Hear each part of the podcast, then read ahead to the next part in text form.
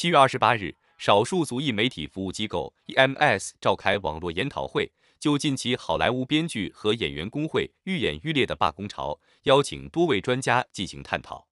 七月十三日，代表十六万演艺人员的美国演员工会及广播电视艺人联合工会宣布，他们与制片公司的谈判破裂，确定从即日起进行罢工，导致众多好莱坞影视项目制作陷入瘫痪。这是六十三年来最大规模的罢工。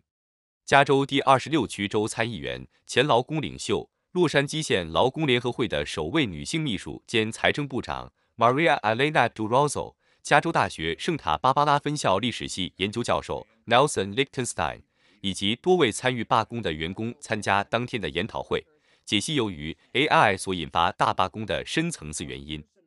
The most powerful um, parts of our labor movement, like this, it's not going to be the summer of 2023. It's going to be what happens as a result of the summer of 2023 and what it does not only for those individual unions, but what it does for all of the working class people. So I, I would, you know, challenge us to look at it in, in a deeper way.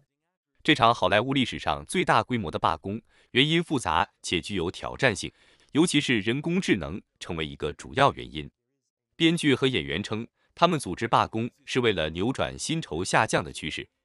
与传统的电视、电影相比，人工智能及流媒体使他们的薪水和工作条件恶化。他们要求制片方和流媒体公司保证不会以人工智能技术生成的面孔和声音来替代演艺人员。